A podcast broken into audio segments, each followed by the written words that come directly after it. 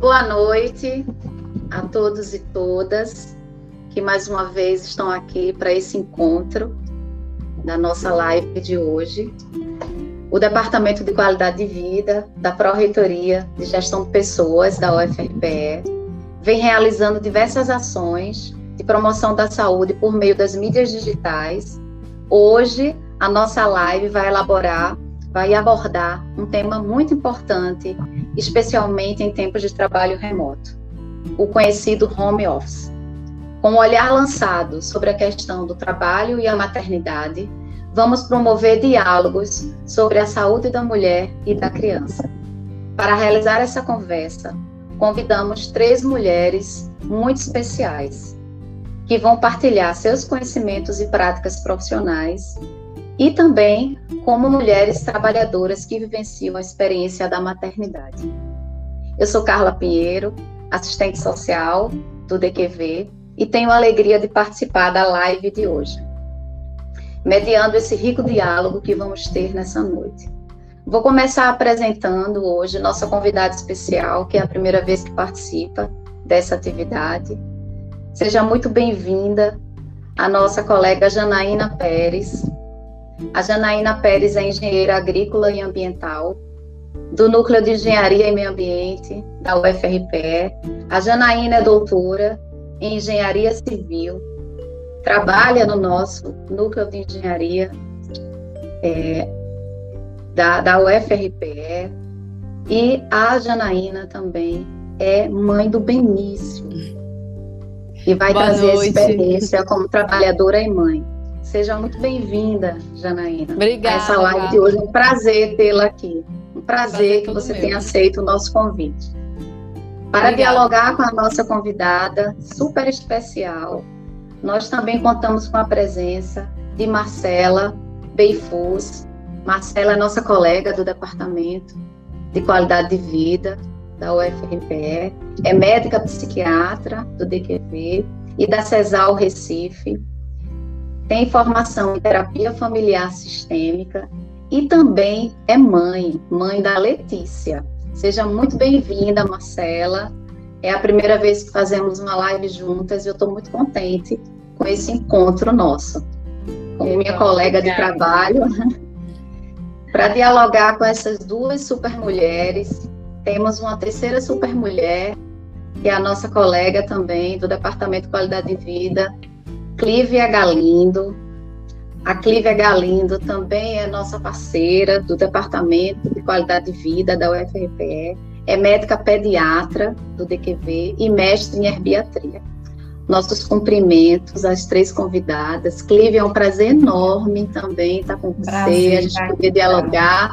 É a primeira live que eu participo com você e eu tenho certeza que a gente vai curtir muito esse momento. Vamos, então, vamos quero sim. agradecer a presença dessas três super mulheres e também de nossa tradutora e intérprete, Tafnis, que está nos prestigiando com o seu trabalho de tradução e interpretação em Libras. Provavelmente daqui a pouco teremos uma outra tradutora para estar atuando junto com a Tafnis. Então, muito obrigada ao Núcleo de Acessibilidade por estar também contribuindo nesse trabalho tão bonito que o Departamento de Qualidade de Vida da UFRPE vem realizando. Bom, claro que a gente não poderia passar a discussão desse tema sem antes a gente falar como a mulher vem acumulando historicamente diversos papéis. Claro que com seu ingresso no mercado de trabalho, essa mulher precisou assumir uma jornada dupla e às vezes tripla, e por que não pensar na quádrupla? Ela tem que dar conta do trabalho fora de casa, do trabalho dentro de casa, cuidar dos filhos e ainda, em muitos casos, cuidar do marido ou de outras pessoas da família. Algumas contam sim com redes de apoio, outras contam com a rede menor, outras não contam com nenhuma rede de apoio. Enfim, essas mulheres seguem sobrepondo tarefas ao seu cotidiano e com a pandemia e a expansão da modalidade do trabalho remoto, nós temos uma situação em que hoje o cotidiano de parcela das mulheres foi ficando ainda mais conturbado, ainda mais apertado e sobrecarregado, tanto fisicamente quanto mentalmente. Essa mulher vivencia a experiência de uma é, possível e até real exaustão física e emocional. Além da casa ter se transformado no lugar de trabalho, essa casa também se transformou no lugar de estudo. É a casa com trabalho remoto, é a casa com aulas online. Grande parte de, dessas mulheres teve que deixar de contar com a rede de apoio em prol do isolamento social e da segurança de sua, de sua saúde e da saúde também de sua família. Neste contexto, cabe a gente dialogar sobre como fica essa mulher diante dessa dupla, tripla e até quádrupla jornada, e mais ainda, como fica a saúde dessa mulher e dessa criança nesse contexto, em particular de trabalho remoto. Para dialogar sobre essas questões, nós queremos começar pelo assunto que a gente está vivendo na pele, tanto as mulheres que têm filhos quanto as mulheres que não maternam, mas que é uma realidade. Como a gente conciliar o trabalho e a vida é, escolar dos filhos, a vida da família também, muitas vezes que também trabalha, outros, é, é, é, outras pessoas que participam desse grupo familiar e que também trabalham no mesmo espaço. Como fica essa situação da mulher? Eu gostaria de ouvir a doutora Marcela para dar essa primeira contribuição, pensando do ponto de vista da é, medicina e pensando também do ponto de vista da psiquiatria. É, doutora Marcela tem formação em terapia familiar sistêmica e muito provavelmente na sua clínica como médica psiquiatra, mas também por ter essa, esse olhar, essa abordagem sensível sobre a família, porque naquela casa não só tem a mulher, mas tem uma família muitas vezes. Então, esse olhar muito contribui é, na noite de hoje. Como podemos pensar, doutora Marcela, a situação da mulher trabalhadora e mãe diante desse contexto, desse espaço da casa que se transformou tantos e outros espaços para dar conta no mesmo lugar? Como é que essa mulher fica nesse contexto atual? Então, é um prazer a gente conversar um pouco sobre isso. É um tema super interessante, né? Que a gente se empolga falando. Vou tentar ser objetiva nas respostas. Se deixar, falo aqui até amanhã. Mas eu acho que uma boa questão é que, assim, essas dificuldades que as mulheres e as mães estão enfrentando hoje já existiam desde sempre, né? Novidade. Então, assim, a sobrecarga materna, é, a questão da não divisão adequada das tarefas de casa, isso tudo já acontecia. E aí a pandemia, com todas as restrições e limitações, só veio agravar isso ainda mais e em muitas situações veio mostrar o quanto isso é mais grave do que se imaginava, né? Então, assim, alguns fatos que a gente percebe é que com a pandemia, a perda dos empregos principalmente entre as mulheres. Né? Então, assim, primeiro que teve um desemprego, o, o, aumento do desemprego foi enorme, foi geral, mas proporcionalmente as mulheres perderam muito mais empregos do que os homens, em parte porque as mulheres trabalham em serviços que muitas vezes foram restritos, mas também porque tiveram que abrir mão dos seus trabalhos para cuidar da casa e dos filhos, né? Então, uma vez em que se limitou, não tem escola, não tem rede de apoio, escolher o marido ou a mulher deixar o trabalho para cuidar da casa, a grande maioria das vezes é a mulher que vai deixar o seu trabalho para cuidar dos filhos da casa. Né?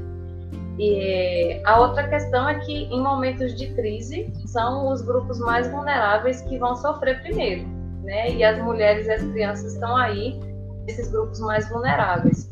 E nesses momentos vão ser os primeiros a sofrer e os últimos a se recuperar muitas vezes. Tanto é que a gente ainda está escolas fechadas, né? E em algumas, algumas abriram as privadas, mas muitas escolas públicas e creches continuam fechadas. Então, durante todo esse tempo, né? Enquanto vários outros serviços já abriram. A questão de, é, que você mesma colocou, Carla, de várias demandas no mesmo lugar. Então, a gente tem que trabalhar, cuidar da casa, a escola do filho, os momentos de lazer, tudo no mesmo lugar. E isso gera uma sobrecarga muito grande. Então, várias ferramentas e apoio que a gente tinha antes não tem mais. Então, isso dificulta bastante. Para as mulheres que continuam no mercado de trabalho, as mudanças do trabalho foram muito repentinas, né? Então, de repente, tem que se trabalhar de casa, muda-se os objetivos, muda-se a forma de trabalhar, e isso já trouxe outra sobrecarga para você se adaptar ao novo estilo de trabalho, que não foi sua escolha, que foi imposto, né? Então, aí vem junto os medos da pandemia, então, o medo da contaminação, o medo de perder alguém, né? Os lutos, as perdas que estão acontecendo, tanto de pessoas quanto perdas de situações, de oportunidades. A questão das, da expectativa e da realidade, né? Assim, a gente cria uma expectativa, acho que no começo da pandemia todo mundo fez um pouco uma, uma progressão assim, ah, não, isso dura dois meses, isso dura três meses, e o, o negócio se prolonga e piora e melhora, e piora e melhora, né? Esse vai e vem que a gente não consegue ter uma ideia de quando vai acabar, a sensação de querer a vida de volta e não saber quando vai ser, como vai ser, é difícil a gente se adaptar a essas situações. E aí, o que muito acontece são sintomas, né, as mulheres acabam tendo sentimentos de sobrecarga, o sentimento de solidão, de ansiedade, depressão, prejuízo no sono, né, prejuízo na alimentação. E além de não se priorizar, né? Aí nesse contexto todo, as mulheres pararam tudo e priorizaram o cuidado da casa, dos filhos, assim, vamos sobreviver à pandemia, então se restringe tudo que pode mas a gente se esqueceu da gente, né? A maioria, pelo menos, a gente acabou priorizando muita coisa e se esquecendo de si. E isso é uma grande questão que eu vivencio muito no consultório, nas demandas todas de paciente onde eu trabalho, e isso tem acontecido com bastante frequência, mas o cenário é mais ou menos esse.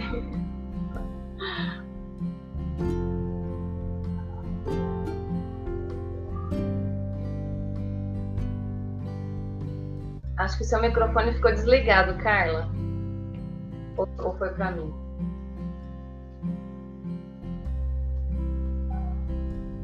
Estão me ouvindo? Agora. Acho que uma coisa importante que a gente precisa pensar é que esse espaço da casa é, não ficou restrito muitas vezes a ser o espaço de trabalho dessa mulher, né? Também é, existem outras pessoas que fazem parte dessa família e que muitas vezes também seguem trabalhando. Então, é, é uma dinâmica que, se também de um lado existe uma sobrecarga para essa mulher dar conta de tantos, tantas demandas e tantos papéis ao mesmo tempo e no espaço da casa, ela também tem que fazer uma gestão dos ambientes, dos espaços, né? Agora, é, que são, de, de certo modo, designados como home office, né? Então, é mais uma dimensão, né, dessa, dessa condição nova que estamos vivendo. É, eu gostaria é, de ouvir agora um pouco da experiência é, em cima da maternidade, porque a gente tem é, essa, essa vivência do trabalho e da maternidade se cruzando nesses tempos de pandemia de uma forma, digamos assim, ainda mais conectada no sentido literal da palavra, né? Porque essa mulher vai ter que dar conta dessas duas dimensões e muitas vezes aquilo que acontecia em espaços diferentes vai vai se conectar uma camada em cima da outra e fazer trocas e interações dessas camadas, né, entre maternidade e, e trabalho. E essa maternidade, ela pode se dar de forma é, atípica, que seria uma maternidade que exige ainda mais um cuidado, ainda mais uma atenção. E aí, para discutir esse tema de uma maternidade atípica, nós convidamos é, a nossa Janaína Pérez, que já foi devidamente apresentada. É um prazer tê-la conosco, discutir um tema tão importante. É, nós gostaríamos de ouvir, doutora Janaína, como sua experiência, né, dentro dessa maternidade atípica e como mulher trabalhadora que vivencia essa experiência, qual é o seu olhar sobre o momento atual e como tem sido esse desafio de dar conta de tantas demandas em seu cotidiano, né, de trabalho e seu cotidiano familiar. Boa noite, boa noite, meninas. Boa noite quem está assistindo a gente.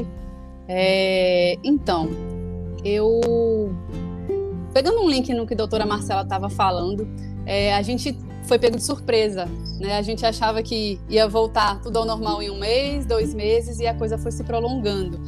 Então, assim, no começo a gente estava ainda muito sem saber. Agora é hora de trabalhar, agora é hora da aula online, agora é hora.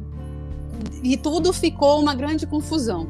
Né? No meu caso, é, o Benício é autista, então ainda tinha a questão das terapias. Para ele, que é uma criança rígida com rotina, essa, esse fechamento em casa, assim, de repente também pegou de surpresa, como pegou a todo mundo. E, e é claro que ele sentiu falta, todos nós criamos estratégias para não enlouquecer, né? Inclusive ele, claro. E a gente teve que se adaptar a tudo isso. Então, é, estipular o horário do trabalho, estipular o horário é, que eu não ia poder estar trabalhando, porque ia ser o horário da aula online, é, o horário das terapias, que começaram a ser online também, porque passados um mês, um mês e pouco, ele não podia continuar sem, sem o acompanhamento terapêutico dele. Então, aí eu tinha que parar ali o que estava fazendo e, e, virar terapeuta, né? Então, por exemplo, a terapia ocupacional, que era muita coisa de movimento, eu tinha que criar circuito dentro de casa, ela me passava tudo antes, eu montava para a hora da terapia ela só ficar falando como tinha que ser feito. A fono, gestão de, de computador, de material mesmo, porque né, um está trabalhando, aí o marido está trabalhando, aí é a hora da aula online, então tudo isso virou uma, uma grande confusão que a gente foi se adaptando com o tempo. Então, hoje, eu digo que com um ano de, de pandemia e de home office, e também, no caso dele, de escola particular, que voltou às aulas, eu estou conseguindo gerir o tempo da gente de uma forma mais adequada.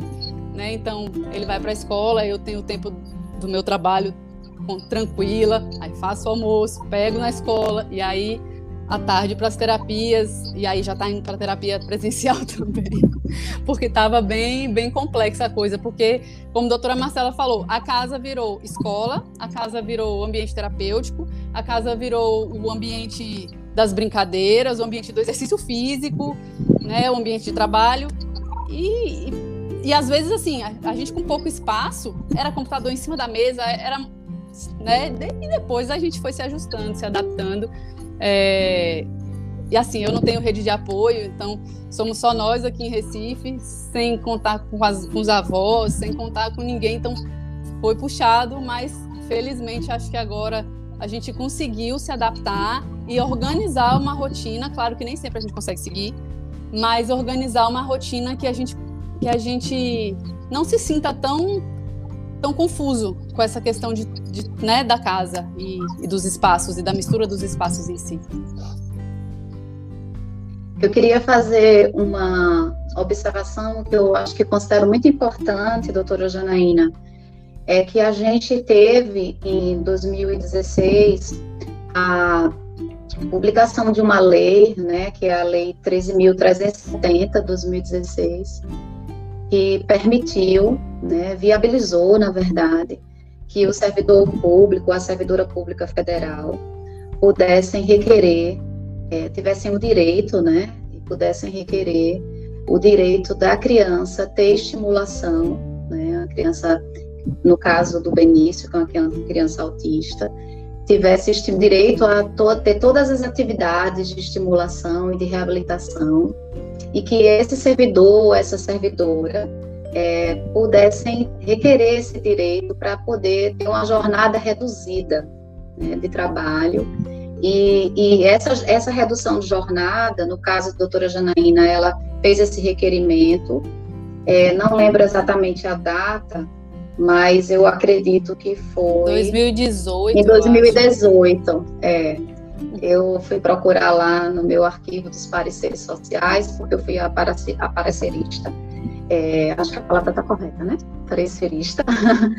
o parecer social, e foi uma honra, assim, poder fazer o trabalho é, para beneficiar, né, as servidoras e servidores é, para o cumprimento desta nova lei.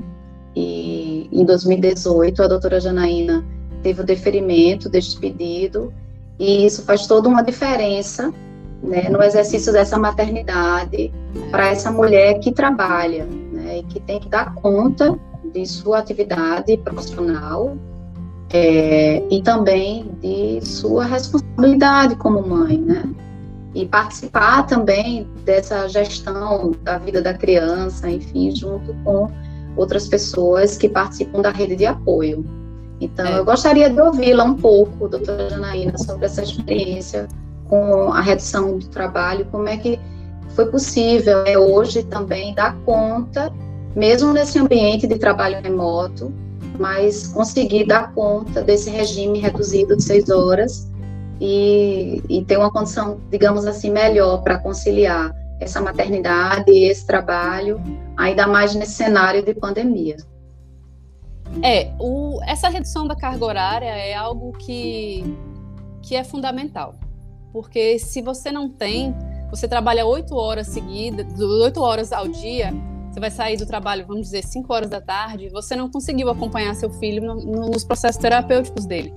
E não que a mãe ou, ou o pai entrem dentro da sala, mas é, vou dizer do caso do Benício, ao final de cada sessão, de cada especialidade, elas me chamam e falam como eu posso estimular em casa o que elas estimularam naquela sessão. Então, se não sou eu, se não é um familiar que está ali participando ativamente disso, talvez ele, ele não tenha em casa a estimulação que deveria.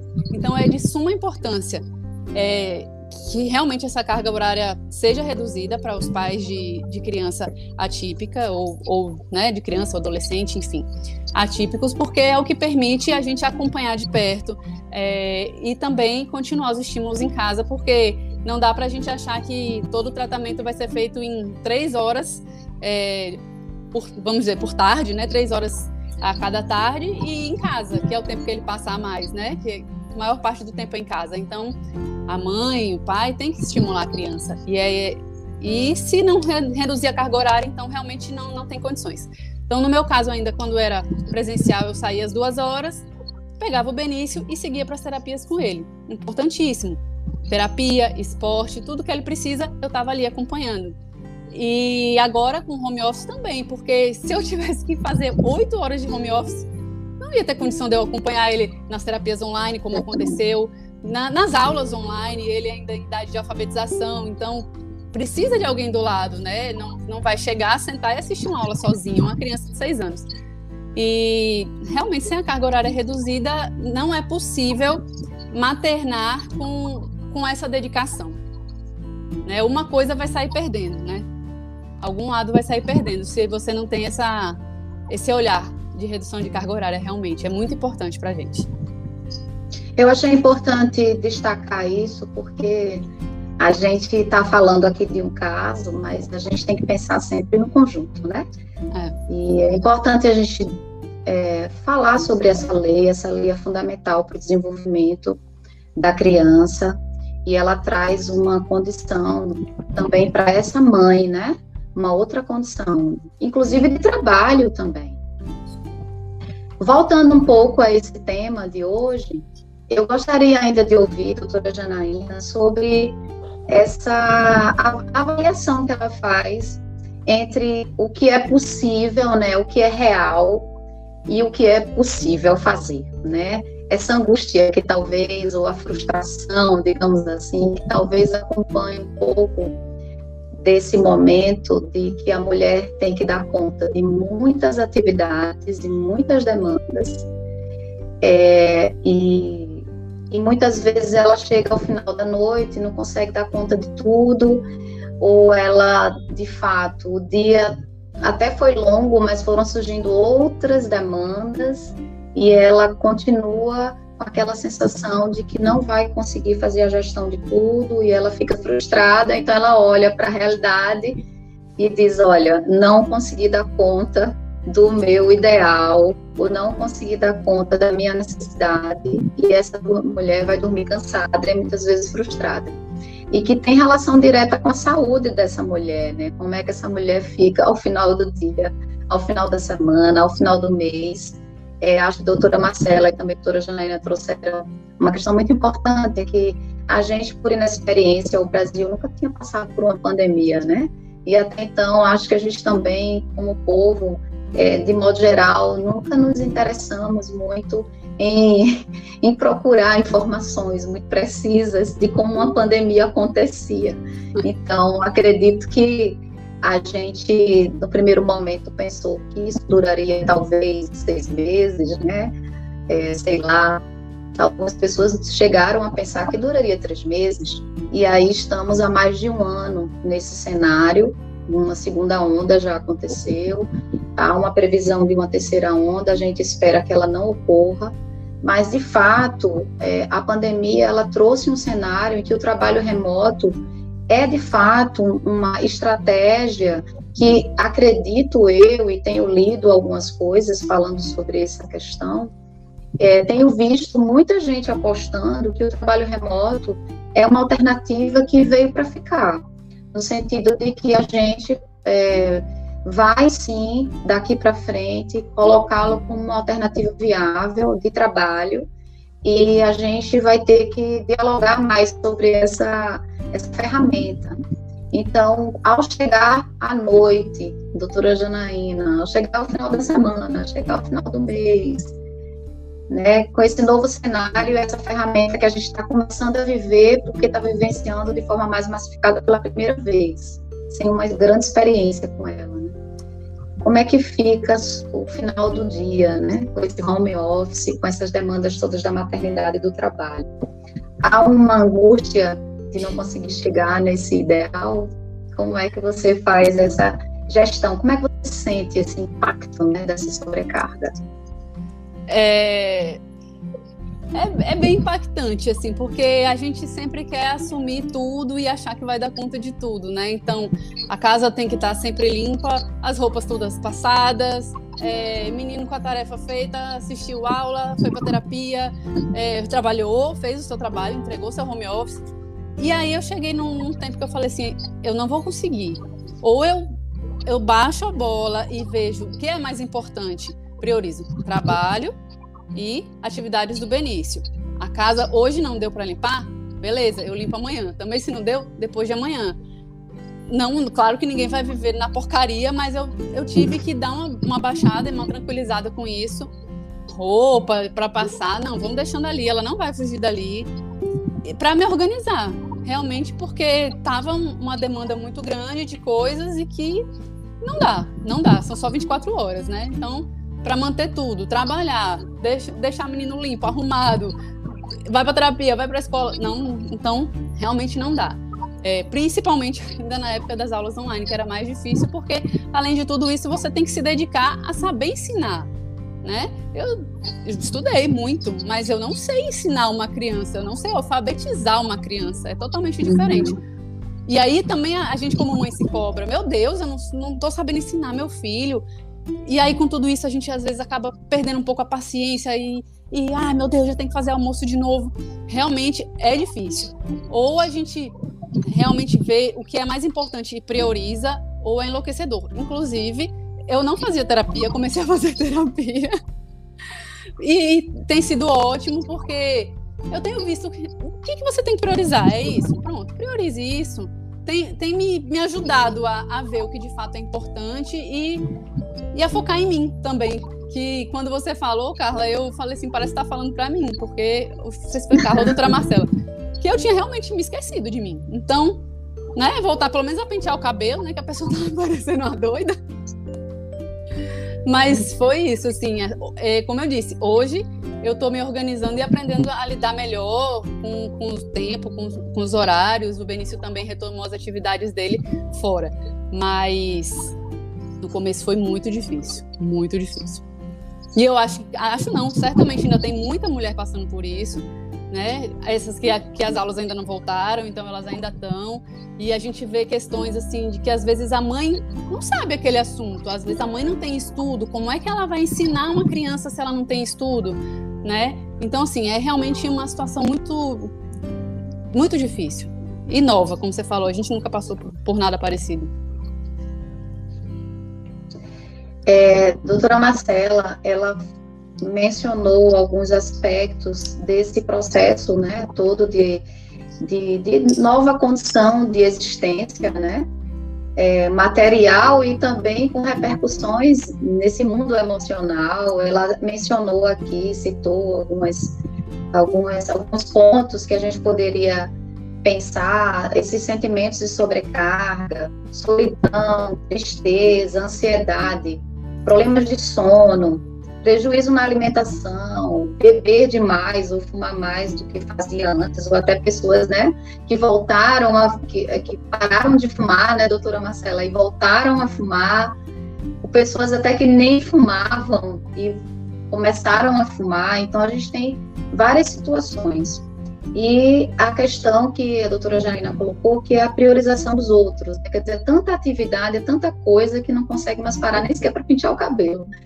Então, essas questões elas vão produzindo um, um grau de adoecimento na mulher. Agora, claro, é, essa mulher, muitas vezes, ela não vai adoecer sozinha, né? Ela vai adoecer, mas esse processo todo, ele também envolve um contexto que pode adoecer a criança, né?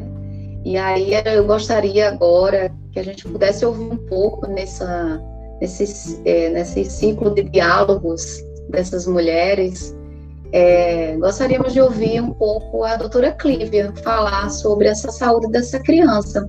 Doutora Clívia, como médica pediatra, com formação em ebiatria, de seu ponto de vista, as crianças também são afetadas por esse quadro todo que a gente está discutindo aqui? É, boa noite, minha gente. Boa noite a todos que estão aqui assistindo, boa que estão participando da live. É, esse é um tema muito interessante, é um tema muito atual e que a gente precisa falar por diversas vezes, né? O que acontece é que a repercussão ela tem sido muito importante na criança, né? A gente tem observado déficit de aprendizado, crianças que têm um rendimento escolar bom, que de repente começam a atrasar nesse rendimento, a gente tem notado o aumento da violência doméstica, com repercussão para a criança também. E o que a gente observa é que nessa fase da infância há um pleno desenvolvimento. Isso é o que a gente sabe na literatura, do ponto de vista físico, social, emocional. E hoje se tem falado muito na questão de habilidades sociais. A gente sabe que o ser humano é essencialmente social. Então, ele precisa lidar com o outro, ele precisa interagir com o outro para poder aprender e para poder crescer. E na infância, há um pleno desenvolvimento cerebral, onde é feita novas sinapses, onde é feito um, feita uma reestrutura do, da, da questão da capacidade cerebral. E se não houver estímulo suficiente, essa criança não vai desenvolver adequadamente. O que se tem falado muito na literatura é a respeito do estresse tóxico, né? Como está acontecendo agora na pandemia, a gente tem observado altos níveis de estresse, principalmente é, na família. A criança está sem sair de casa, a mãe está sobrecarregada e a gente vale ressaltar que mais de 40% das famílias são chefiadas por mulheres. Então a gente observa uma sobrecarga importante a escola que seria um contraponto importante, onde a criança interagia, onde a criança ia brincar, onde ia aprender, se desenvolver, não está mais podendo ser esse espaço de liberdade. Com esse retorno às aulas, a gente está vendo um, um, retorno gradual, mas com muito medo. Eu não sei se vocês já ouviram falar, mas a gente tem abordado agora a síndrome da gaiola. Crianças que estavam muito tempo presas dentro de casa e agora não querem sair de casa. Tem medo medo de adoecer, medo de adoecer os pais, os avós.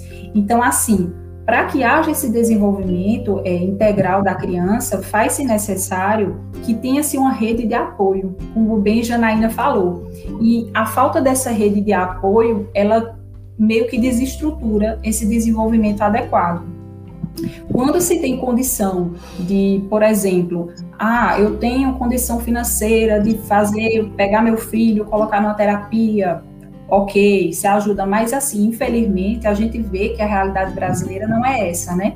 E a gente tem visto muita, muitas situações e vários estudos mostrando aumento da incidência de depressão, é, de transtornos de ansiedade na, em crianças, sono, distúrbios do sono, principalmente também em crianças com desenvolvimento atípico. Então, a gente tem observado várias alterações em várias situações da criança. Muito bom a gente ouvir sua fala, porque ela é de fato é, um alerta, né? De toda Sim. forma, para que as famílias, não só as mulheres, né? Mas a gente está pensando na família, né?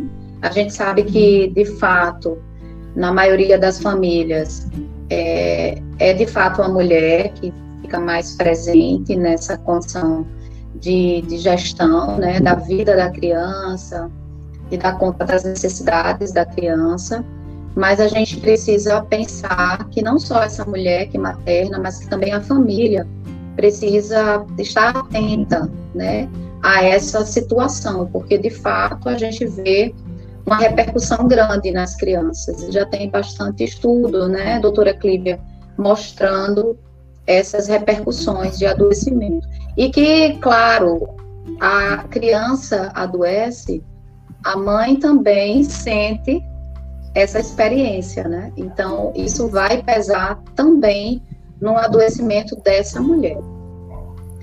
É, eu gostaria de Posso fazer só uma observação? Pode. Claro. O Benício teve tá se identificando, essa, né? da gaiola.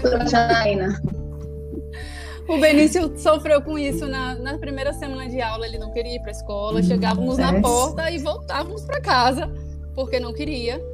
A gente ainda ficou online mais umas duas semanas até ter todo aquele convencimento, mostrar que tinha alguns coleguinhas que já estavam lá, que estava todo mundo Sim. de máscara e tudo. E aí foi quando ele retornou, mas a gente passou ainda quase o primeiro mês de aula todo nesse convencimento, porque ele não queria sair de casa, não estava com medo realmente do vírus, da socialização, enfim, de tudo que, que vem junto, né? do contato, né? De toda forma, a gente tem passado muito tempo sem esse contato. E nós somos seres sociais e temos necessidade, faz parte de nossa natureza, temos necessidade desse contato social. De fato, se para os adultos, né, que estamos num outro nível de cognição, de aprendizagem, de entendimento e de organização das emoções e dos sentimentos, enfim, a gente sente é, fico imaginando como isso deve se processar na criança, né, durante a infância e até mesmo no pré-adolescente, também no adolescente, que é uma fase bem difícil. doutora Clifford, que é especialista em ebiatria, sabe, né, dessa questão. É, se quiser pontuar alguma coisa, doutora Clive, ainda sobre sim, esse sim. aspecto, fique muito à vontade. É, e assim, o que, o que a gente tem visto né, hoje em dia é que cada vez mais está se investindo em habilidades sociais, né? E a gente tem notado até grandes empresas, né, é, empreendendo e se utilizando dessas habilidades, né? Porque o que a gente observa hoje em dia é que do ponto de vista técnico, profissional, as pessoas estão bem evoluídas. Porém, do ponto de vista social, a gente tem esse atraso. Né? A gente vê o uso excessivo de tela, é, crianças que, e adolescentes que usam excessivamente, né? É, além de riscos físicos, como problemas oculares, né, problemas ortopédicos, a gente observa também riscos do ponto de vista emocional. E isso tem afetado essa geração. E o problema de, de afetar a geração, ela tem uma repercussão a longo prazo. Né? Se a gente, é, meio que essa geração, ela se torna doente do ponto de vista emocional, como é que vai ser o futuro do, do mundo, da nação? Então a gente tem que pensar isso a longo prazo, né? E investir nessa criança, nesse adolescente agora. É difícil, é uma situação muito complicada, porque a gente não tem perspectiva né, de saber quando todo mundo vai se vacinar, será que essa vacina realmente vai causar uma eficácia e qual será essa eficácia? Então, assim, a gente está com esperança e está acreditando que vai dar certo. E a gente tem que tentar passar o máximo de, de segurança, que a gente vai falar um pouco mais na frente, para criança e para adolescente, né? Tentar mostrar para ele o lado positivo, o lado negativo e tentar ser realista, mas sem colocar ele de frente com a situação de medo que se encontra atualmente, né? Então, e para que haja esse crescimento da criança, esse desenvolvimento do ponto de vista social, do ponto, de vista emocional, a gente hoje tem falado muito de resiliência, né? Que é um conceito que é oriundo da física, que mostrava que quando a gente comprime determinado objeto, ele tem a capacidade de retornar a seu formato original. E a gente tem falado cada vez mais disso e como é importante a gente tentar construir resiliência Fatores estressores vão continuar presentes na infância, na adolescência, na vida adulta? Vão. Mas a capacidade de a gente lidar com esses fatores é o que vai mudar. Então, isso é que é importante. E a gente precisa preservar essa, essa resiliência nas crianças. Perfeito, doutora Clívia. Essa resiliência também a gente precisa encontrar nas mulheres nas crianças e nas mulheres, nos filhos e nos pais, né? É, como estamos falando aqui da maternidade, então, nas mulheres em particular.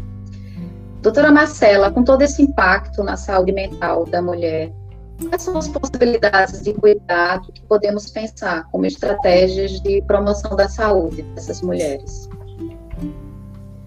Então, é, são muitas coisas que a gente tem que tentar fazer para tentar aliviar um pouco esse peso, né?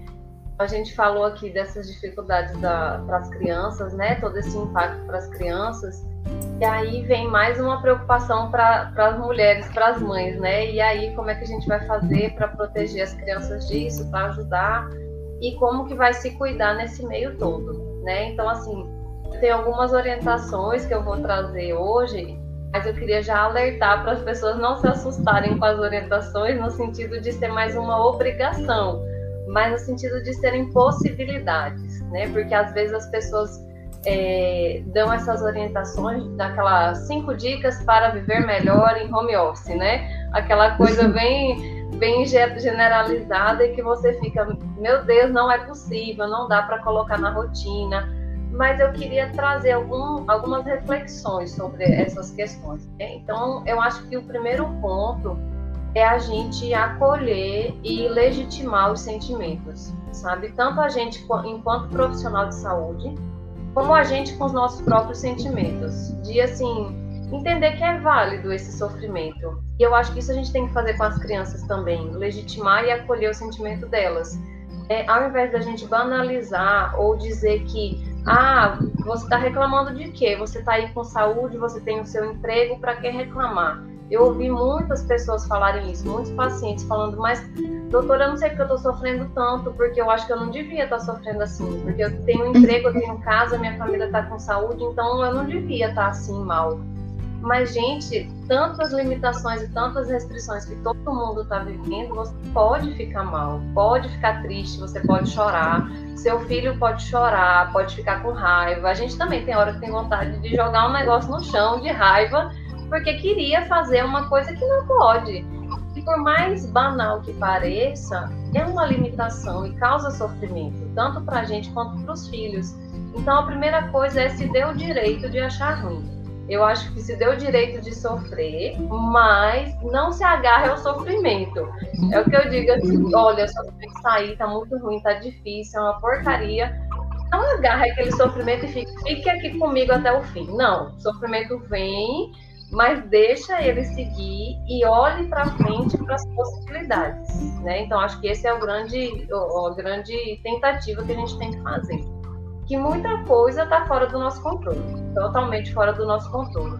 Mas algumas pequenas coisas a gente pode tentar fazer no dia a dia e vão ter mais importância, né? Na verdade, o autocuidado devia ser feito sempre, mas agora com a pandemia a gente está vendo uma, a, a, necessidade ainda maior dele. Como a Janaína mesmo falou, né? Eu não fazia terapia, agora eu estou fazendo.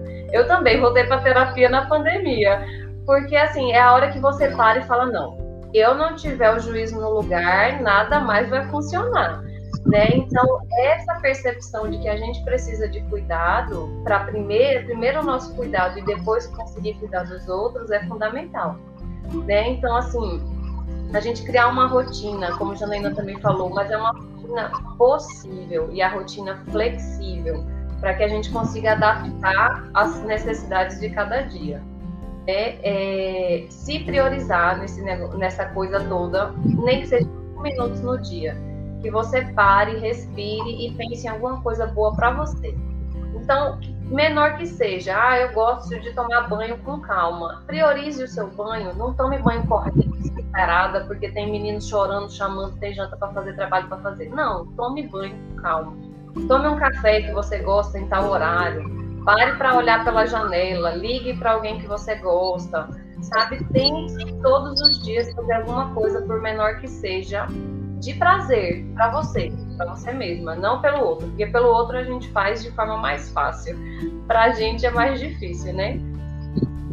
Coisas que a gente for fazer, fazer presente de corpo e alma, sabe? Isso é uma coisa que tem acontecido muito ultimamente na sociedade, que é tudo muito acelerado, é tudo para ontem, é tudo muito rápido, a gente faz mil coisas ao mesmo tempo, a gente almoça pagando a conta no celular e respondendo o chefe no e-mail e não, se você vai comer, pare e coma e preste atenção na comida. Se vai trabalhar, pare e trabalhe, preste atenção no trabalho.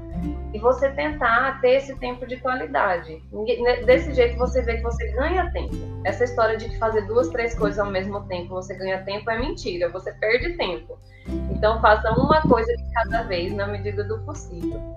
É, inclusive no lazer, se você está tomando um café por cinco minutos, preste atenção naquele café que você está tomando. E se você está conversando com seu filho, esteja conversando com seu filho, ao invés de você estar tá conversando e respondendo o WhatsApp ao mesmo tempo e, no, e falando com não sei quem, resolvendo tal coisa e fazendo a lista do mercado. Eles percebem essa não presença, né? Essa presença mais ou menos. E isso gera insegurança para as crianças e gera ansiedade e frustração para a gente.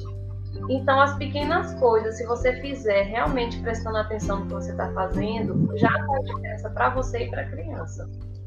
É, rever as demandas de trabalho. Né? Como o trabalho mudou, as prioridades mudaram, os objetivos mudaram. Então, tente rever o, o jeito que você fazia o trabalho antes, não dá mais para ser da mesma forma. Então, precisa se rever essas prioridades e adaptar da melhor forma, né? A outra coisa é que é, priorizar o descanso, né? As mães às vezes falam, não, quando o menino dormir, eu vou resolver isso, eu vou ler tal coisa, eu vou resolver tal coisa. Aí, aí você dorme junto com o menino, se deixar de cansada que tá. Então, assim, não, não deixe para fazer todas as coisas quando a criança estiver dormindo, porque senão você vai ficar nessa agonia e isso vai ser muito pior. Então, tente incorporar as atividades do dia, da, a criança junto nas atividades do dia. Então, um tempo para você trabalhar, um tempo da criança pintar. Claro que tudo depende da idade né, da criança, como as coisas vão ser feitas. Depende do desenvolvimento da criança. Então, uma criança típica ou atípica vai ter necessidades diferentes, mas toda criança tem necessidades diferentes e você tem que individualizar cada caso. Acho que um grande ponto também de sanidade mental é a gente não se comparar, né? nem comparar os filhos. Não se compare com fulana da internet, nem compare seus filhos com os filhos da fulana, porque cada um é cada um. Ah, porque fulano escreveu um livro na, na pandemia. Parabéns, mas você não precisa escrever um livro na pandemia. Ah, o filho da fulana se alfabetizou desenha que é uma maravilha, sabe pular num pé só e plantar bananeira. Parabéns, mas o seu filho não precisa disso tudo. Então não se compare, porque a comparação só vai gerar angústia, né? Isso é uma coisa que eu acho que as mães de crianças atípicas aprendem logo no começo, né? De que se ficar comparando, você vai ficar mal, vai ficar triste, as coisas não vão dar certo. Mas isso é para todo mundo. E nesses tempos de internet, em que as pessoas só mostram as maravilhas dos outros, fica parecendo que a nossa vida está um caos, né? Parece que a casa dos outros está limpa e organizada e a nossa está com ponta cabeça. Mas a verdade é que está todo mundo no mesmo barco, né? Alguns com mais dificuldade do que outros. A outra coisa que Clívia falou também, que eu acho interessante, é a diminuição do tempo em rede social, que eu digo do uso passivo. Sabe essa coisa de você ficar na internet levantando o dedinho assim, vendo qualquer coisa? Quando você está assim exausta, sobrecarregada, você tem muita tendência a fazer isso. Só que isso é péssimo. Então use a internet de forma ativa. Procure um conteúdo que você gosta, procure as pessoas que você gosta, né? Use aquilo para o seu até ficar no Netflix, às vezes a pessoa fica lá meia hora escolhendo alguma coisa e quando vê passou meia hora não fez nada e é um sentimento de frustração enorme. Então essas coisas parecem bestas, parecem pequenas, mas nesse momento de pandemia faz toda a diferença, porque todo o tempo conta e o tempo de lazer da gente também conta. Né? Então, às vezes, a gente demanda energia e cuidado no, no trabalho do outro, mas não no nosso. E se a gente for ver essa meia hora que a gente perdeu no, numa rede social, a gente poderia usar para fazer uma coisa bacana para a gente, né? Para qualquer coisa, um exercício físico, movimentar, pular, dançar, se alongar, ajuda muito. Então, ao invés de ficar meia hora na rede social, fique meia hora se movimentando de qualquer jeito, de qualquer coisa, né? Isso faz muita diferença. É, esses cuidados com os afazeres da casa, né, que Janaína falou, eu sempre digo, gente, diminua as expectativas, porque diminuir as expectativas é o segredo da felicidade. e assim, não queira ter tudo lindo e maravilhoso e limpo e organizado e roupa passada. Pandemia não sei para que se passa roupa, gente. Não, não tem essa necessidade, né? Vamos priorizar. Então eu penso muito nesses pontos, sabe? Para a gente poder se cuidar. E claro que, por último, mas não menos importante, procurar terapia e atendimento médico, né? Então, assim, se essas orientações não fazem nenhum sentido, se você não consegue botar em prática, se você não está dormindo bem, não está se alimentando bem, se a tristeza só piora, se as coisas estão fora totalmente do seu controle, procure atendimento médico, porque isso sinal de adoecimento mental, né? E para isso tem tratamento, tem cuidado, não é coisa de outro mundo. Ninguém está livre de um adoecimento mental, absolutamente ninguém. Então, o, os, os, profissionais de saúde como um todo estão aí para isso, a gente está aqui para isso. E não deixe de procurar ajuda quando precisar. É um pouquinho por aí.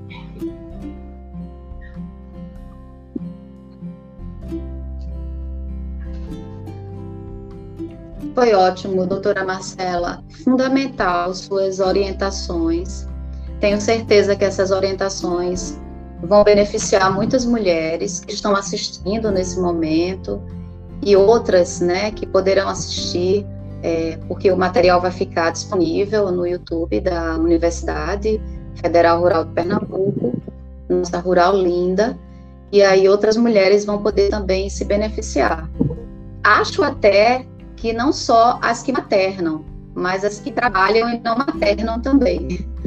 É, porque, de toda forma, é, as que trabalham e não maternam, em parte, se identificam também né, com, com essas questões de gestão, muitas vezes, né, porque esse espaço da casa também tem uma demanda, muitas camadas né, de demandas uma sobre a outra, e de, em alguma medida essas mulheres também se identificam. Então, eu acredito que essas orientações, elas vão beneficiar muitas mulheres. Então, foi excelente sua fala. É, eu gostaria de ouvir um pouco a doutora Clive agora, porque se a gente pensa em alguns, é, algumas possibilidades de promoção da saúde mental dessa mulher, a gente também gostaria de saber, doutora Clívia, pensando agora na saúde das crianças, né? é possível a gente pensar em algumas possibilidades de promoção da saúde dessa criança? Sim, sim. É, vale destacar né, que o comportamento dos pais, principalmente da mãe, vai influenciar no comportamento que a criança vai exercer, né? Então, é, existem estratégias, é, estudos que mostram estratégias que podem ajudar nesse, nesse tratamento, como Marcela falou, nesse cuidado com a criança e nesse autocuidado. Você estabelecer regras, estabelecer metas, né? E isso estabelecer junto com a criança, né? é, estabelecer diálogos, é, se for tiver pai, mãe, estabelecer diálogos entre os dois para discutir atividades prioritárias do dia a dia, ver as necessidades básicas da casa, tentar incluir as crianças nas tarefas, nas obrigações também, à medida que da capacidade de cada criança, né? E tentando intercalar os períodos dos afazeres da casa e os períodos da criança e discutir sempre o papel de que cada adulto ele possui em fornecer o suporte para que o estresse ele não se torne tóxico. Né? Sempre conversar com os filhos sobre a situação atual, em uma linguagem fácil, uma linguagem acessível, de acordo com a idade da criança, de acordo com o desenvolvimento da criança. Se for uma criança atípica, tentar mostrar através de ilustrações, através de desenhos, de maneira que ela entenda, a depender do grau de comprometimento, da abertura para que eles possam falar, né? Muitas vezes é, as mães, pais, né, acabam não deixando as crianças se expressarem, né? Então, tentar realizar uma troca com a criança, com o adolescente, acolher, entender o sofrimento dessa criança e procurar ajuda quando realmente precisa, né?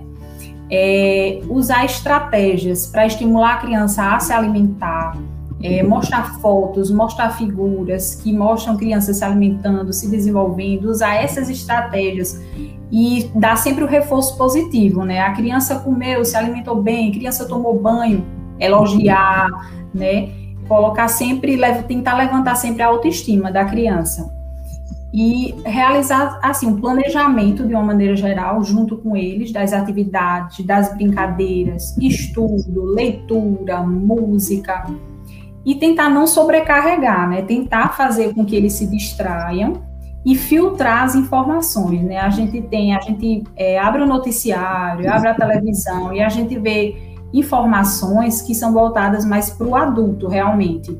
E tentar desligar um pouquinho a televisão na hora de comer, é, comer durante, sentado na mesa, conversando com as crianças, tentando interagir, reduzir o tempo de tela, como Marcela bem falou, é, não ficar passando o dedo, olhando o celular, e ficar acompanhando a criança mais de perto. E assim, tentar também conversar na medida do, do possível que as crianças respeitem o momento que os pais estão trabalhando. Então, tentar fazer uma troca. Ah, o pai não mora com a mãe, então tentar dividir. Ó, vou ficar, hoje eu vou fazer uma live, como Janaína, então vou uhum. deixar a criança aí e depois eu pego ela. Então, assim, tentar realizar essa troca para que se facilite a vida, né? E dividir as tarefas de uma maneira geral. Estimular a partilha de responsabilidades é sempre uma boa ferramenta. É, eu observo, até porque converso com muitas amigas que também são, que são trabalhadoras e que também são mães, que as mulheres têm uma também, isso é cultural, né? Porque de fato, elas assumiram mais essa responsabilidade por esse peso da cultura, de que ela tem que dar conta de tudo, né? E essa divisão é, dos papéis sociais, né? Que a gente tanto está querendo agora construir uma outra alternativa possível, né? De partilha, de responsabilidades, enfim, revendo bem esses papéis. Mas, de modo geral, isso foi introjetado historicamente pelas mulheres, e eu percebo muitas vezes na fala de muitas amigas que elas sentem muita dificuldade de descentralizar. Então, passou a vida inteira dando conta de tudo, tendo que dar conta de tudo. Elas mesmas, elas mesmas, no caso, sentem necessidade de dar, de, de dar continuidade a esse modelo. Então, muitas vezes é, ficam ficando chateadas até quando, ao descentralizar, as coisas não saem da forma como elas gostariam que saísse, né?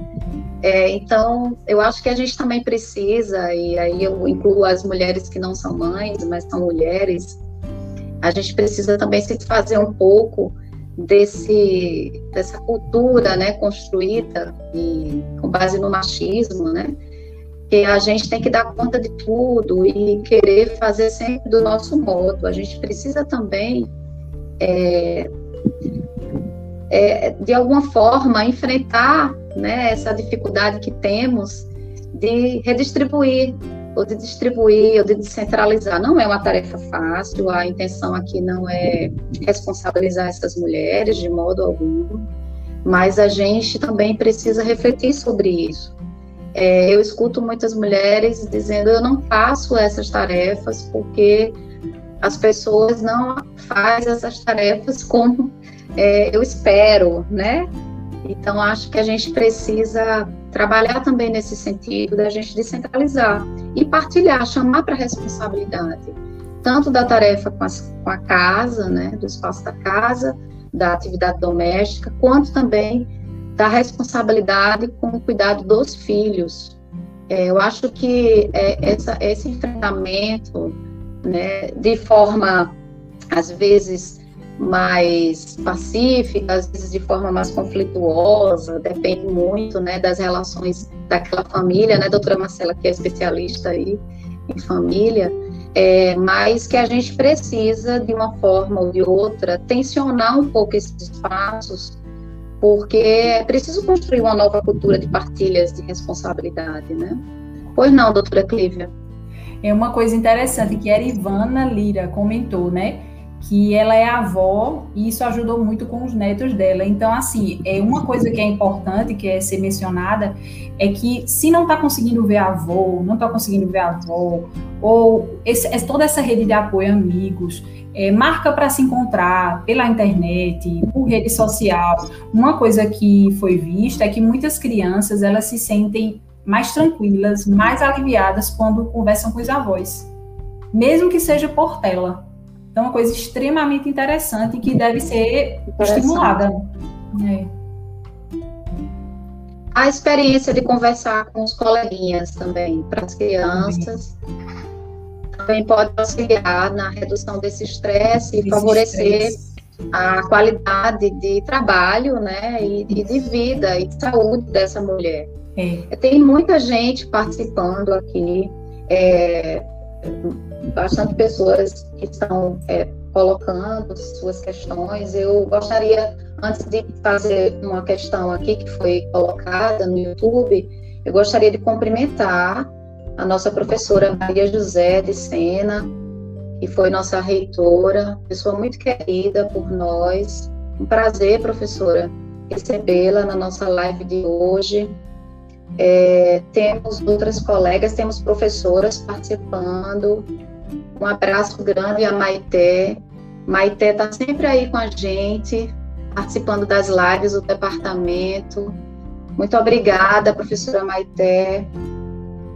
Temos várias colegas da nossa universidade, muitas mulheres presentes, mas temos homens também. Que bom, que bom.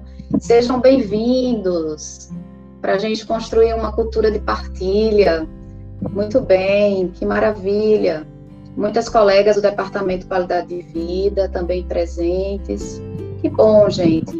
Marina Mendes, nossa coordenadora de saúde do servidor, da universidade,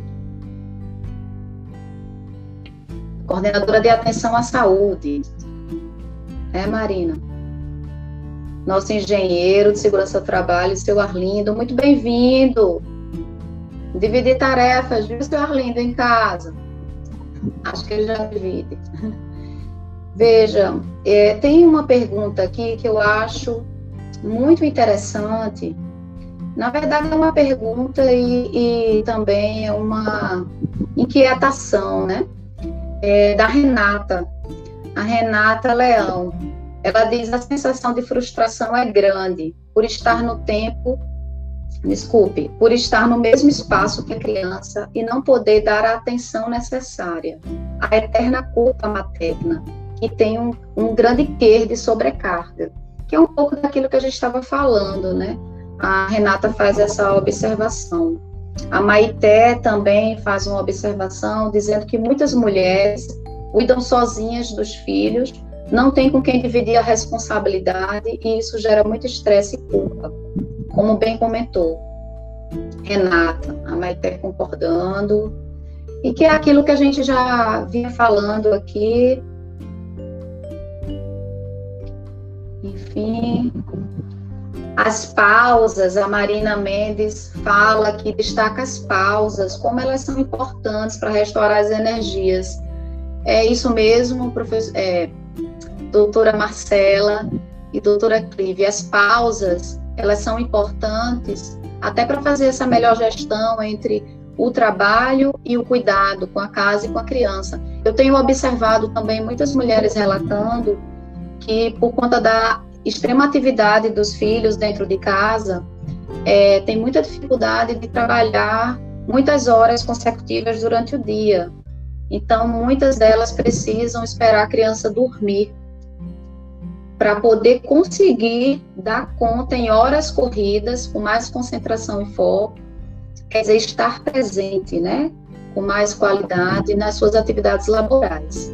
É necessária essa pausa realmente, eu gostaria de ouvi-las. Nós temos mais um pouquinho de tempo ainda, Gostaria de ouvi-la sobre isso. Eu acho que a questão da pausa é uma questão muito importante para essa discussão que a gente está fazendo. Com certeza, Carla, com certeza é importante essas pausas, né, para a gente se desligar um pouco, até porque, como muita coisa é feita no computador, até pela saúde física mesmo, você não passar tantas horas olhando para o computador, é importante você fazer esses intervalos, né?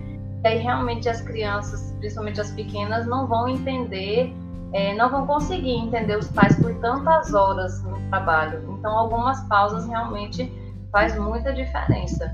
E uma coisa sobre o que Renata comentou, eu fiquei aqui pensando que às vezes a gente se sente culpada de fazer alguma coisa pela gente mesma, até quando é trabalho.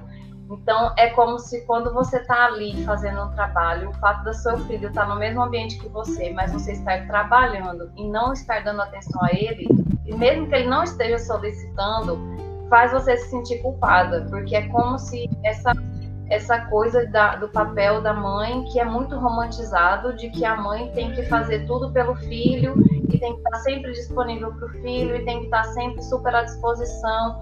Mas a gente também pode ter tempo.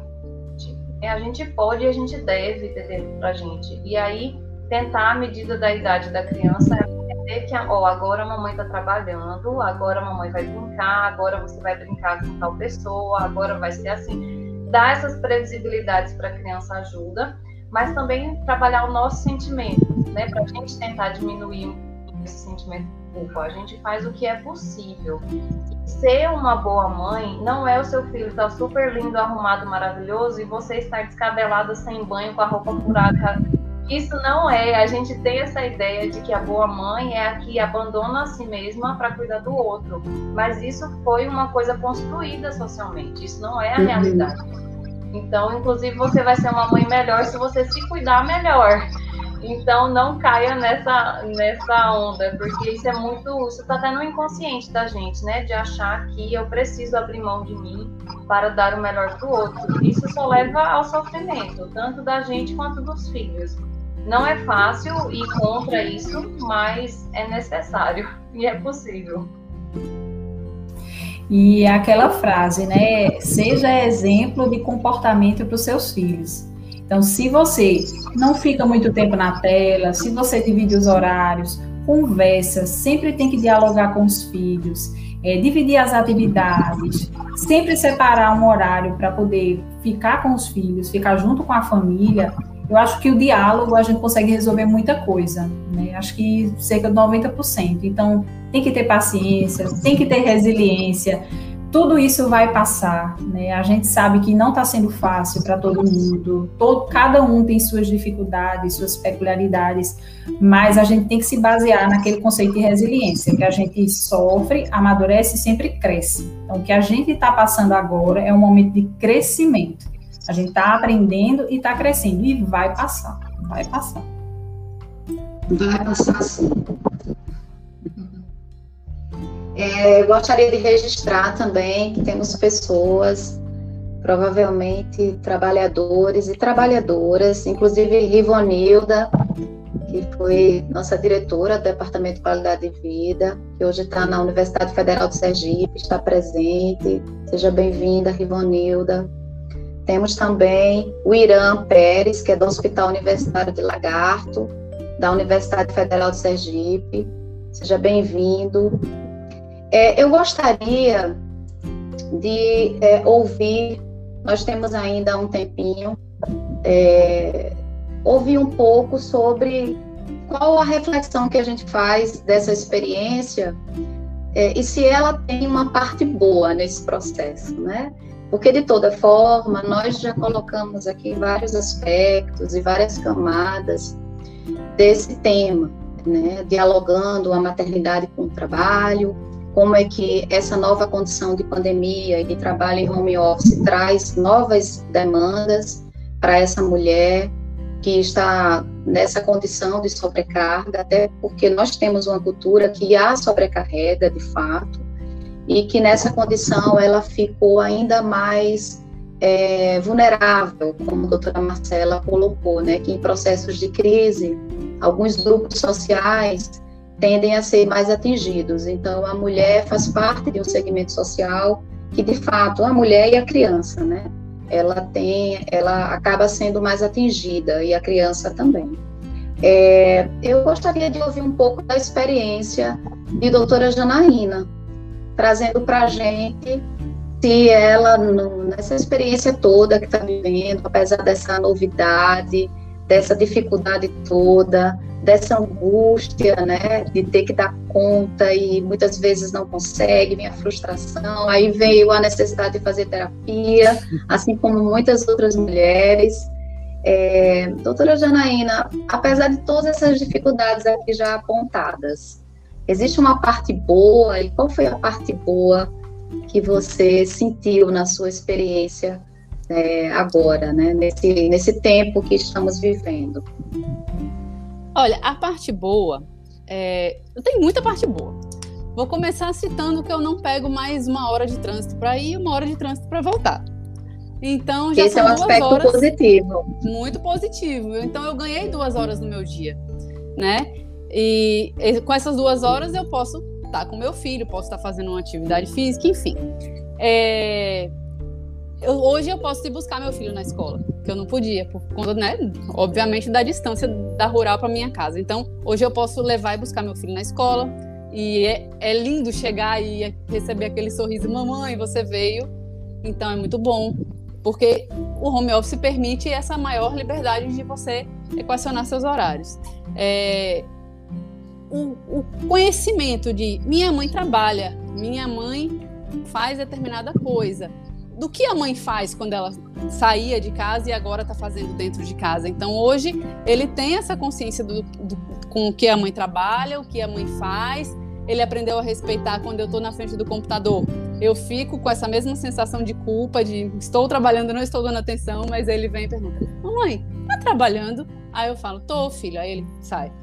Aí volta 10 minutos depois: Mamãe, tá trabalhando? Mas ele sabe que quando eu parei ali, eu estou trabalhando e que ele tem que ficar quietinho fazendo as outras coisas dele. Normalmente jogando joguinho, enfim. Quando a gente está trabalhando, não tem muito para onde correr, tem que deixar na tela. E então, assim, é esse autoconhecimento. O maior tempo que eu tenho com ele, que eu posso estar estimulando ele muito mais do que quando eu não, não tava, né? Chegava em casa depois de duas horas da tarde, então esse tempo eu estou estimulando ele mais. Né? De vem cá, vamos aprender aqui como é que lava uma louça. Olha, é assim, assim, assado. Ó, oh, mamãe tá fazendo isso daqui, vamos botar a mesa comigo. Essas coisas que, por a pessoa estar mais dentro de casa e tendo que fazer, é, essa vivência tem sido muito positiva. E esse, esse contato, de fato, né? Então, apesar de toda, toda essa loucura inicial, quando a gente aprende a lidar com, com o home office e botar cada coisa no seu espaço, a gente eu, eu vejo inclusive mais benefícios do que do que lado ruim. É um processo de aprendizagem também, né? De toda forma, é uma condição nova. Como já foi dito aqui, nós não estávamos preparados é, nem para lidar com a crise sanitária, nem para lidar com a crise social que estamos vivendo, nem com a crise econômica que o nosso país também está vivendo, e política. Então, é um conjunto de situações que, de fato, é, e que chegou de uma única vez, né? Um conjunto de uma única vez. E todos nós estamos aprendendo. Evidentemente que nesse, nesse processo de aprendizagem, é, se não agora, mais para frente, nós vamos tirar é, algumas, algumas é, experiências também positivas, digamos assim. Né? A possibilidade de participar um pouco mais da rotina dos filhos talvez possa ser elencado né? como um ponto, um aspecto que foi positivo nesse, nesse processo. Eu imagino que muitas mulheres, por conta da rotina de trabalho, seu dia a dia, sobrecarga diversa, é, também não tinham um tempo de observação né, de, de, rotinas, de cotidianos, de comportamentos, e acho que, de alguma forma, é, esse momento, apesar de tudo isso que nós sabemos, né, que trouxe muito sofrimento, muita angústia, muita insegurança, medo, mas eu acho também que trouxe a possibilidade de chegar um pouco mais próximo é, da casa, um pouco mais próximo é, do filho, da filha, enfim, é, da família de modo geral. Então, acho que é, em algum momento dessa história toda a gente vai poder chegar em, em, em um, um tempo que a gente possa também falar de coisas boas né, que aconteceram. Nesse momento agora a gente tem falado mais de coisas ruins, mas eu acho que a gente consegue também pensar em aspectos positivos, como a Janaína está fazendo, né, agora partilhando com ela essa experiência desse lado bom que ela pôde vivenciar. E como ela mesmo disse, foram muitos aspectos bons, né? Tem muita coisa boa, ela falou. Eu gostaria de ouvir, doutora Marcela, que também é mãe da Letícia, não é isso? Letícia, da Letícia, é, concorda com a doutora Janaína? É, tem outras questões, ou de fato, para você, na sua experiência, não houve lado bom dessa história? Não, houve lado bom. A gente tem que achar um lado bom de todo jeito também, né? Mas claro. Eu... Concordo com Janaína. Também eu, eu, tive a oportunidade de participar mais do dia a dia da minha filha, né? Eu nunca fiquei totalmente de home office, né? Por ser médica, eu sempre tive que trabalhar fora, mas a, a carga horária fora foi muito menor do que era o normal. Eu realmente consegui participar mais no início da pandemia minha filha estava começando a falar, então eu comecei a, assim, eu comecei, eu consegui ver ela aprender várias e várias palavras pela primeira vez e isso foi impagável, né? Nem toda, se eu estivesse trabalhando normalmente, provavelmente eu teria perdido muita coisa desse dela, né? Da, dessas primeiras vezes. É, da minha situação particularmente, eu pude amamentar por mais tempo, porque ela tem dois anos só, então é, dois anos e meio que ela tem, então eu pude amamentar por um tempo maior, que se eu estivesse trabalhando todos os dias fora, provavelmente não teria feito, né? É, algumas pessoas comentaram aqui no chat sobre a questão dos pais, né? Para mim isso foi uma coisa positiva. E, assim, é, eu como muitas mulheres tenho essa tendência a querer centralizar as coisas, né? E isso foi um grande aprendizado para mim na pandemia, porque ou eu dividia ou eu, eu diminuía a minha expectativa em como as coisas iam ser feitas, ou eu não, não ia dar certo. Ia, a família não ia dar certo, eu não ia dar certo. Então, para mim, isso foi um grande aprendizado. Eu consegui dividir muita coisa com meu esposo, com os cuidados dele. Ele ele está totalmente de home office, o que não era. Então, ele está tendo muita oportunidade de participar da vida da nossa filha, que antes não tinha tanta oportunidade. Então, assim, e é claro que eu entendo que isso é do nosso lugar de muito privilégio, né, no nosso país, assim, da gente ser concursado, da gente ter continuado os nossos empregos, da gente ter condição para ter tudo isso, mas a gente não deve, não pode não valorizar essas coisas, né? Então, e para mim eu aprendi muito sobre essa questão do autocuidado. Essas coisas que eu dividi aqui não foi só da parte profissional, mas da parte pessoal também então, tanto de eu estar mais próxima da minha filha, mas eu estar mais próxima de mim mesma, de eu poder perceber o que é que eu precisava nisso tudo, é, porque eu precisava estar bem para poder também ajudar outras pessoas, né? Eu sou psiquiatra nesse meio todo, eu preciso descobrir as ferramentas, preciso estar bem para ajudar é, quem me procura, para poder ajudar minha família, enfim. Então foi um grande aprendizado, acho que bem o que Clívia falou, é um aprendizado que, que fica mesmo. E as crianças também aprendem, não, não vamos subestimar. Mesmo os pequenos aprendem muito. Eu acho que é isso que fica, do aprendizado e a convivência. Eu acho que a gente é, conseguiu hoje, de, de toda forma, dentro da proposta que a gente se, se colocou, né? tratar de uma parte dessas mulheres, né? Não um conjunto de mulheres, porque a gente tem é, um segmento bastante diversificado e a gente não consegue, com a live de hoje, atingir a todas. É, até a professora Maité colocou ainda há pouco aqui é, uma observação e que certamente todas nós concordamos, é, quantas mulheres não estão aqui agora, né? Então, a gente está, de fato, num lugar que é um lugar, eu não diria de privilégio, mas um lugar diferente, né? Que a gente pode pensar nesse sentido como uma condição de privilégio, porque nós estamos temos um concurso, temos estabilidade, podemos fazer um home office. Muitas mulheres não tiveram essa possibilidade, tiveram que continuar trabalhando, se expondo ao vírus.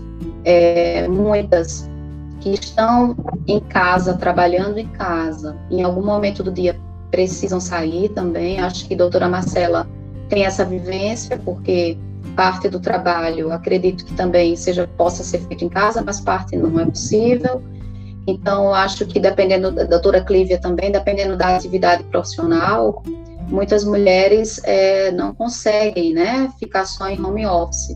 Então, e, e muitas, e, e a parte maior da sociedade brasileira, evidentemente, composta por mulheres, é, não, não pôde é, ter uma condição mínima de segurança, é, não apenas em termos de saúde pública, por conta da crise sanitária, mas também segurança alimentar, por conta da crise econômica, da condição do auxílio emergencial, que não atendeu às necessidades da forma como essas mulheres precisam, então sustentar suas famílias e se sustentarem também. Então a gente tem aqui um, uma discussão, mas é uma discussão é, para parte de um coletivo de mulheres, né, de um segmento. Essa discussão evidentemente não atende o conjunto dessas mulheres.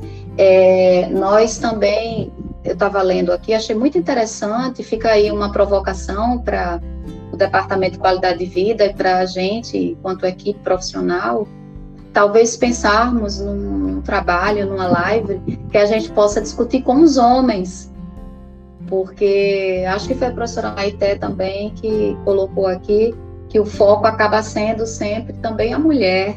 Então, talvez a gente possa fazer uma live no futuro discutindo com os homens a paternidade, a divisão de tarefas, como é que eles se sentem na pandemia. Achei uma ideia sensacional e vou propor isso, viu, professora Maité? Pode deixar. É, nós estamos chegando pertinho do final da nossa live. Confesso que eu estou muito contente, porque acho que a gente conseguiu trazer muita informação, da experiência da doutora Janaína, é, da, das falas da, das médicas, doutora Marcela e doutora Clívia, ambas que contribuíram com muitas orientações para a gente poder promover e contribuir com a saúde da mulher e da criança, estratégias, né? Para a gente pensar em estratégias. É, e pensando também que não precisa desenvolver todas ao mesmo tempo, né? É a gente pensar, elege uma, duas, três e vai trabalhando isso aos poucos, porque isso pode também ser a razão e o motivo de um, de um novo estresse e de uma nova frustração. Então, colocar metas que sejam possíveis de serem realizadas, é, cada um tem seu tempo, cada um tem seu, seu, seu modo de lidar com as coisas, então a gente também não pode fazer comparações. Mas a gente ter a mente aberta e o coração tranquilo para a gente poder se beneficiar é, de todas essas instruções e colocar em prática no dia a dia, pouco a pouco. É, para finalizar, é, eu gostaria de deixar com vocês essas últimas considerações para a gente já ir encerrando. Estamos a uma hora e 22, então fazer considerações bem rapidinhas para a gente poder finalizar a nossa live de hoje. É, Carla, é, gostaria de falar uma coisa assim importante, né? Só rapidamente para a gente sempre pensar no desenvolvimento de habilidade social e entre essas habilidades a empatia, né? A gente se colocar no lugar do outro. E como a gente está nessa posição de agradecimento, a gente tem que agradecer a Deus por estar nessa posição e tentar se solidarizar. E se a gente passar isso para os filhos da gente, né, como mães, isso vai fazer com que eles evoluam. Então, se a gente puder é, treinar essa habilidade social, que é a empatia, a gente vai estar contribuindo para o desenvolvimento da humanidade como um todo. E eu gostaria de agradecer a todas vocês, agradecer a todo mundo que participou aqui dessa live. E para mim foi ótimo, muito enriquecedor. E vocês acham que estão enriquecendo, estão aprendendo com a gente, mas na verdade é a gente que está aprendendo muito também. Obrigada.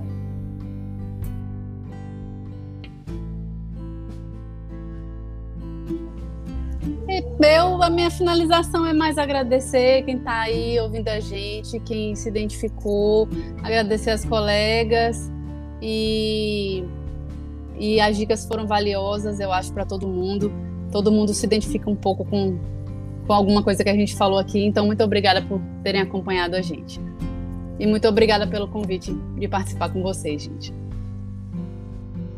Eu também só tenho a agradecer. Acho que a gente aprende muito umas com as outras e aprende também com os comentários, né? Que a gente possa ter contribuído de alguma forma. Eu acho que é um tema muito rico e que mexe muito comigo, com todas nós. Então, é, espero que a gente possa ter ajudado de alguma forma e que a gente possa, que seja um alerta para a gente estar mais atento a nós mesmos, né? Nós mesmos e atento às crianças e atenta a essa divisão de tarefas, né, a essas questões sociais e, e, muitas vezes impostas que às vezes a gente reproduz sem pensar, mas que a gente pare um pouquinho isso tudo, olhe para dentro e possa se cuidar. Lembrando que a gente da saúde mental está à disposição, não fujam da gente, precisando, estamos sempre de braços abertos.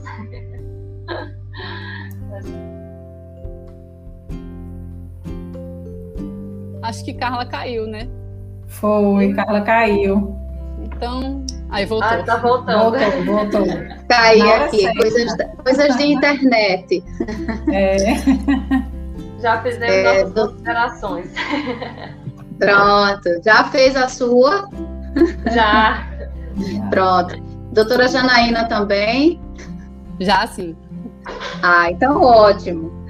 É, eu quero muito agradecer vocês. Eu também estou saindo mais sabida e tenho certeza que quem esteve presente, quem vai poder assistir depois, também vai se beneficiar bastante de, todo esse, de todas essas informações e de toda essa aprendizagem de hoje. É, quero agradecer a presença de vocês, em especial da nossa convidada especial, doutora Janaína Pérez. Seja muito bem-vinda a esse time. Volte quando quiser e quando puder. Obrigada. É, agradecer agradeço. a doutora Clívia, agradecer a doutora Marcela, agradecer as tradutoras e intérpretes, Táfnis e Melice. Um prazer tê-las conosco na noite de hoje. E agradecer a toda a comunidade de nossa Rural Linda e também a comunidade externa que pôde nos acompanhar na noite de hoje. Então, até a próxima e se cuidem muito. Um forte abraço. Tchau.